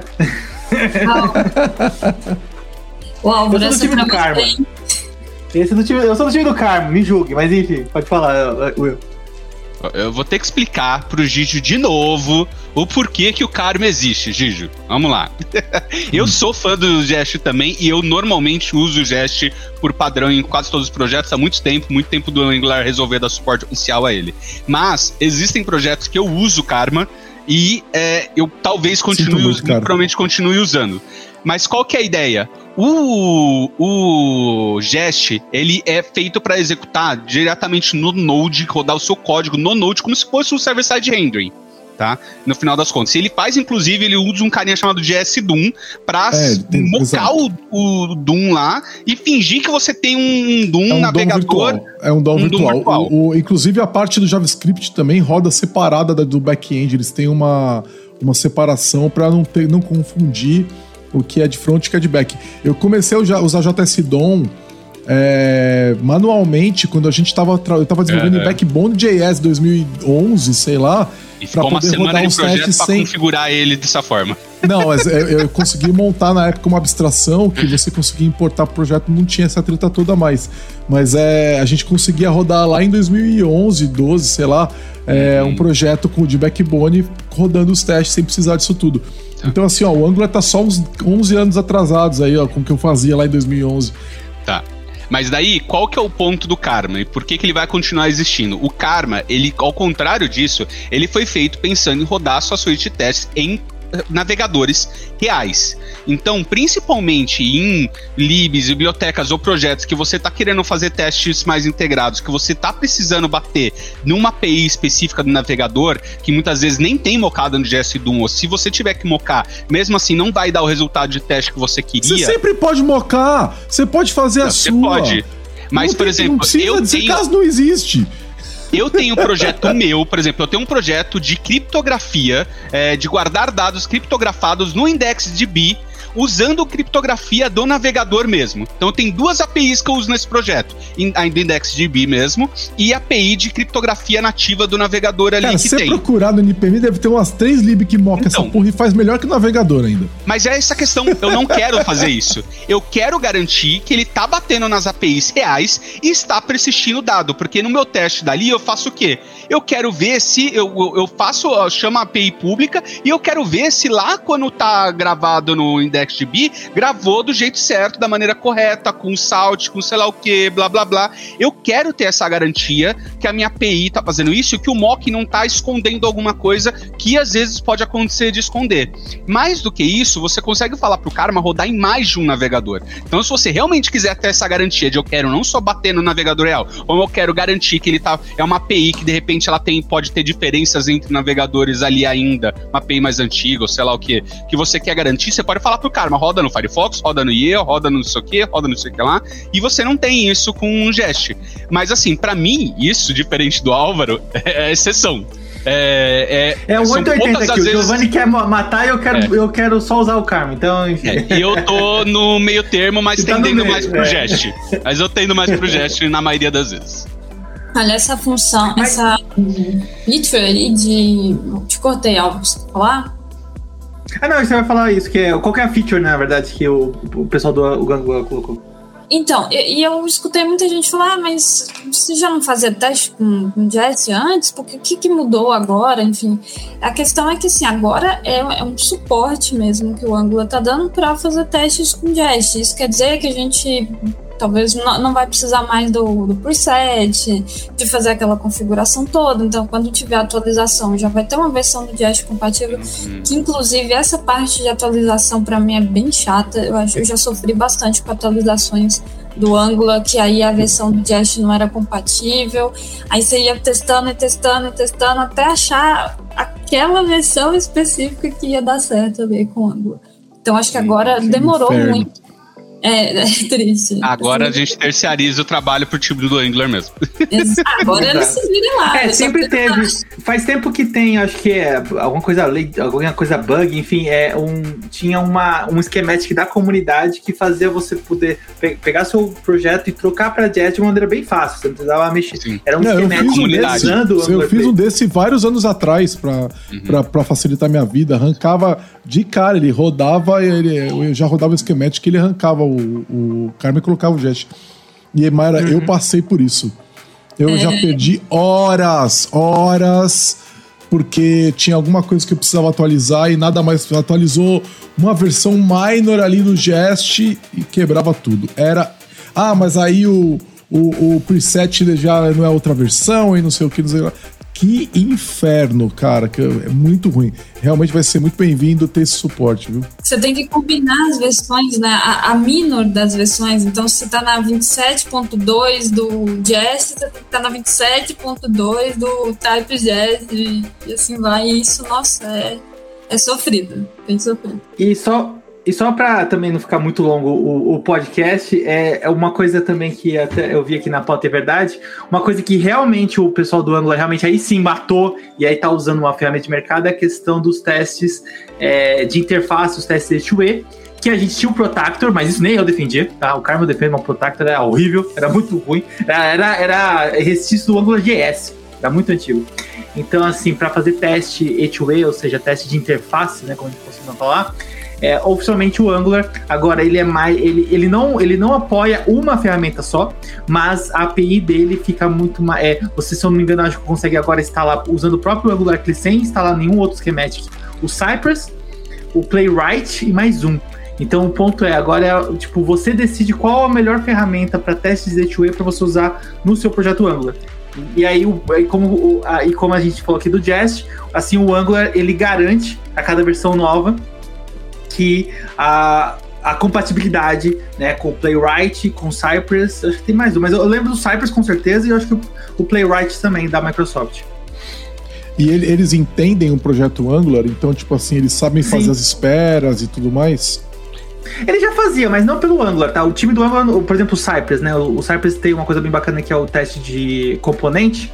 E o teste de componente, o próprio Cypress, você não precisa ter isso para você usar Cypress na sua aplicação Angular. Então ele já tem isso é, no próprio Cypress, né? Deixa eu ser mais enfático do que o Álvaro. Protractor está oficialmente depreciado. Se você entrar Sim. no site do Protractor, tá falando que ele está depreciado e não fala mais para usar ele, tá? Ele ficou realmente muito tempo dentro do, do Google meio que morto ali. Tipo, o pessoal usava internamente, mas não evoluía e tudo mais. E, cara, essas ferramentas Cypress e outras evoluíram muito nesses últimos anos, né? E não faz sentido a gente ficar mantendo. Eles já resolvem de maneira mais genérica, independente de framework, o que o Protractor tinha que ficar fazendo uh, um, meio que um monkey patch no próprio Angular para conseguir entender o ciclo de vida dele para resolver. E agora a gente tem ferramentas mais modernas que não precisam fazer isso. Então, Bora usar. Esse nem eu tancava. É. E ainda assim, até onde eu sei, não tem ainda o suporte oficial do Cypress pro Angular, como tem o do Jest, que tem suporte oficial lá com os temáticos e tudo mais. Mas eles já eles cortaram o suporte a Protractor. Então você não tem mais a aplicação end com Protractor oficial quando você dá um NGNU lá. Ou seja, não tem suporte de nenhuma aplicação, Mas... nenhuma ferramenta de teste end-to-end agora mas tem, uh, tem schematics da comunidade bem maduros aí, como tinha do Jest antigamente, né, antes de ter o suporte oficial. Você tem vários aí, tanto para Cypress quanto para as outras opções da comunidade. Se você procurar, você dá um NG-Ed lá com com schematics da comunidade e configura tudo para você, ó. É, e o Cypress e... vai demorar para entrar no suporte oficial do Angular. Acho que deve vir em breve. Isso eu tô achando, tá? Não tô dizendo.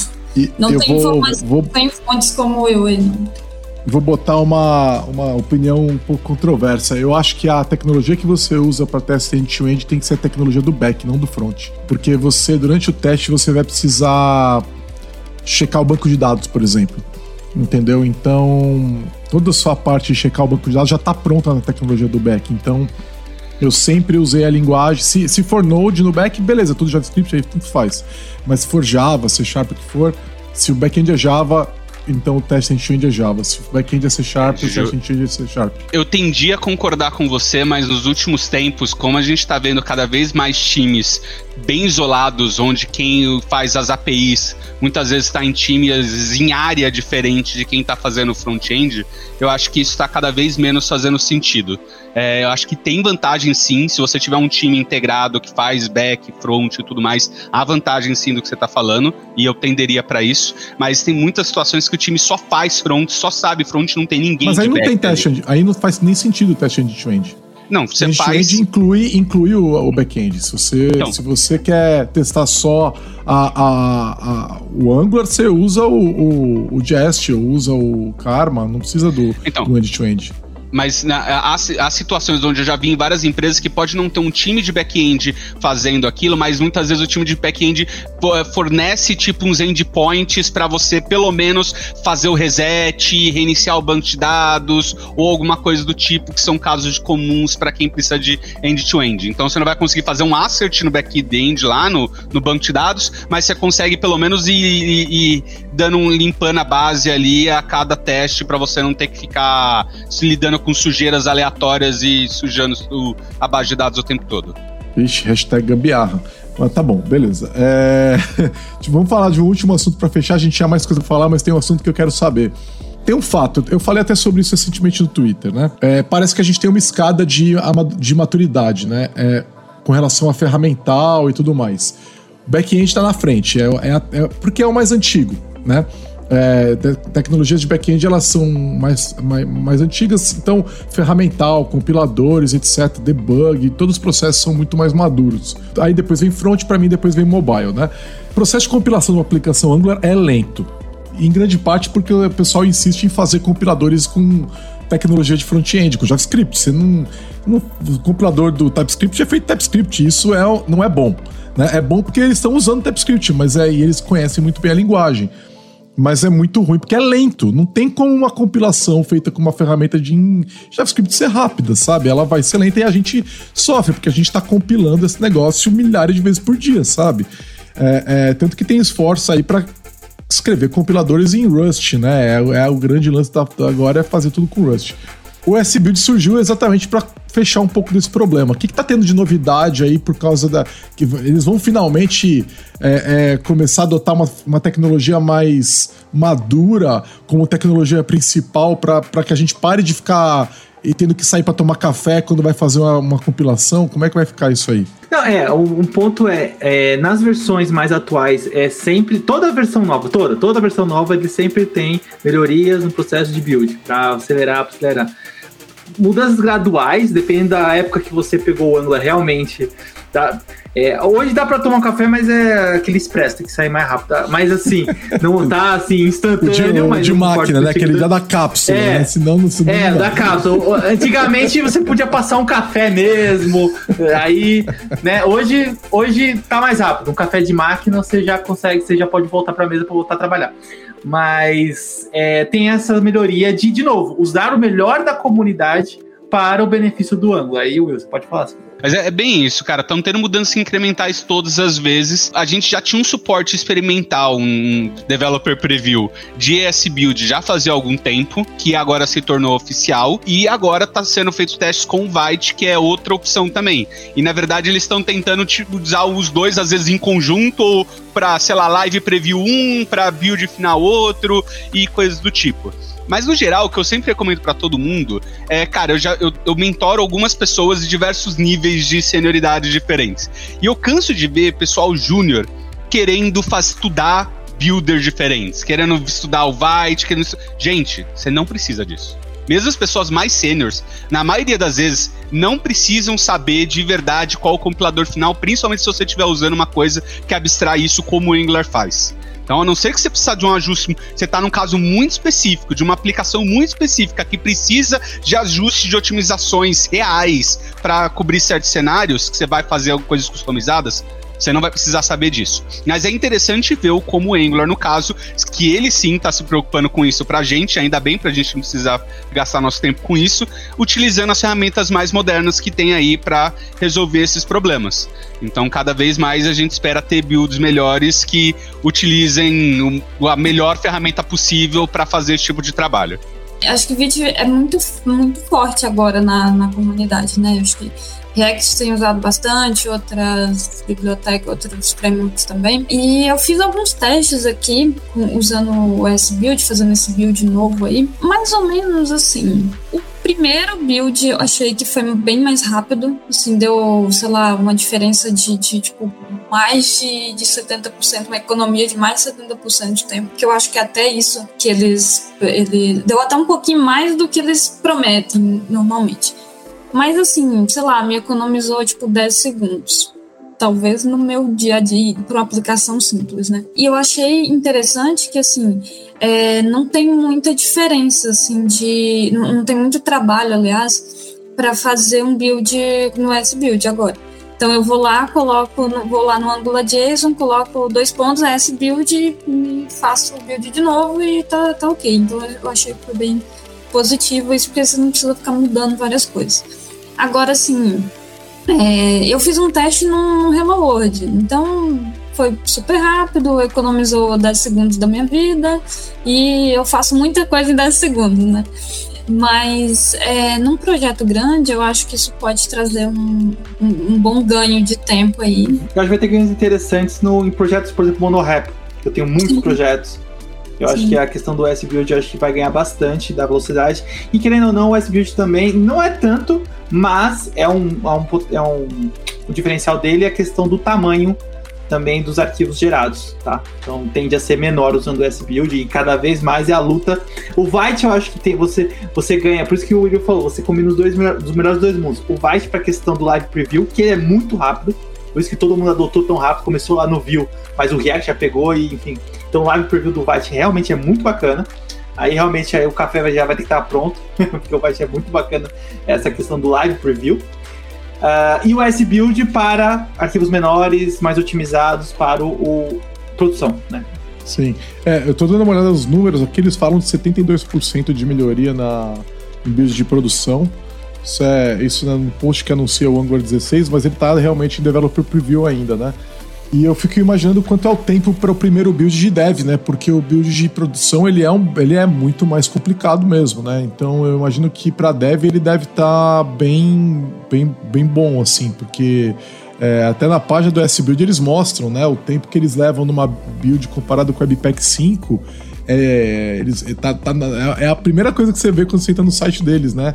0.37 segundos com S-Build e 39 segundos com Webpack 5, né?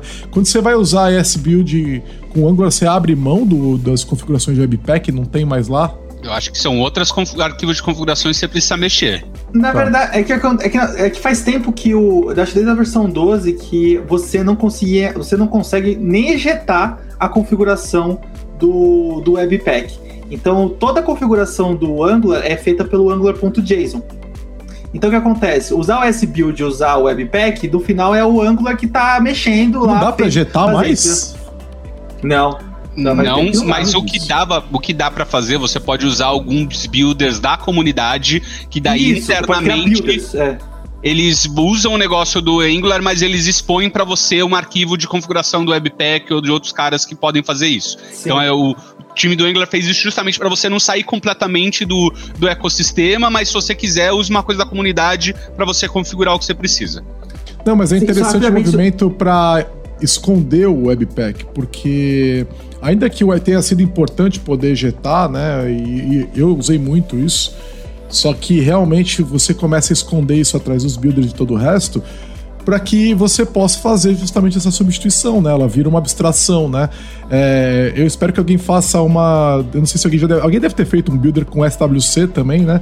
É, porque o S-Build é feito em Go, né? E SWC é feito em Rust, então é, eu imagino que, que pode ter uma diferença interessante ali também. É bem legal ver essa. É a rinha dos, dos bundlers, né? Então.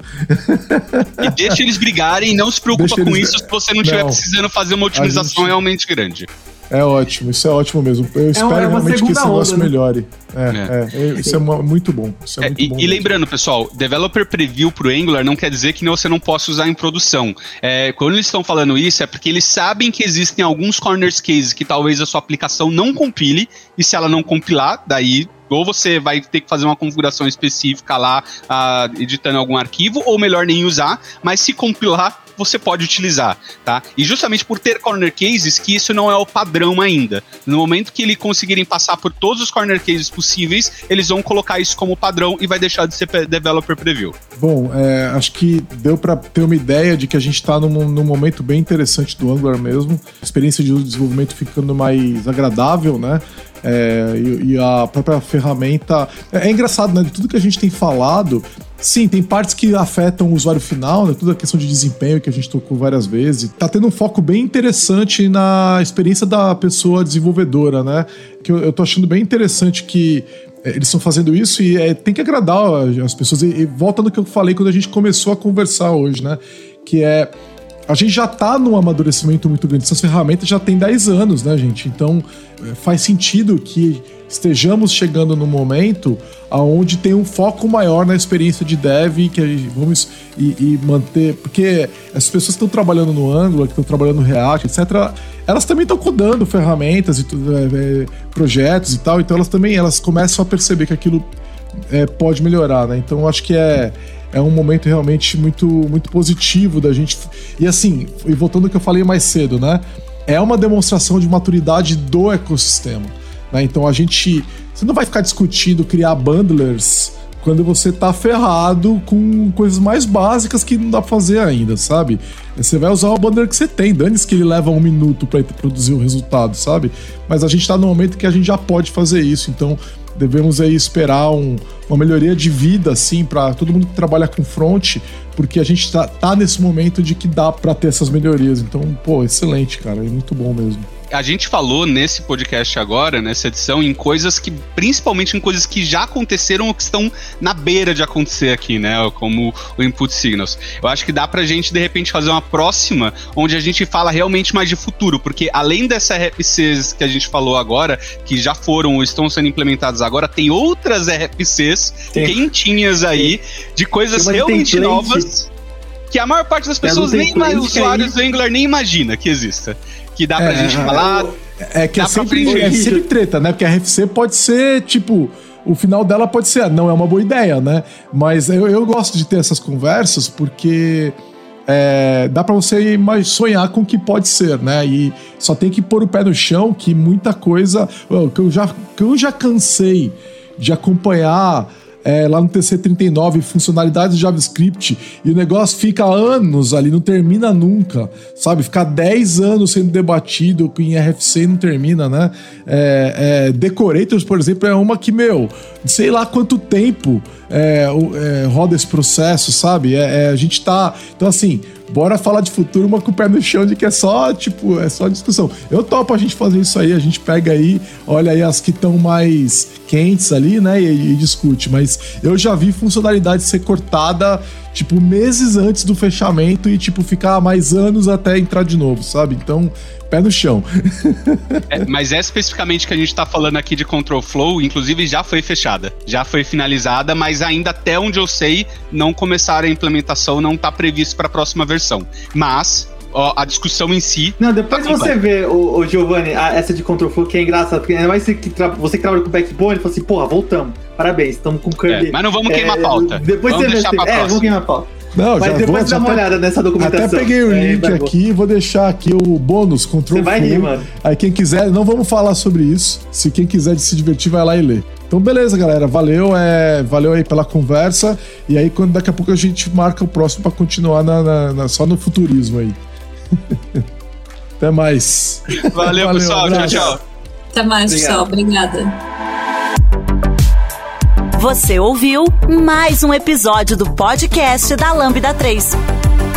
Indique para os seus amigos esse podcast. Temos também um feed só com assuntos de tecnologia e outro que mistura assuntos diversos. Toda sexta-feira, sempre com o pessoal animado da Lambda 3.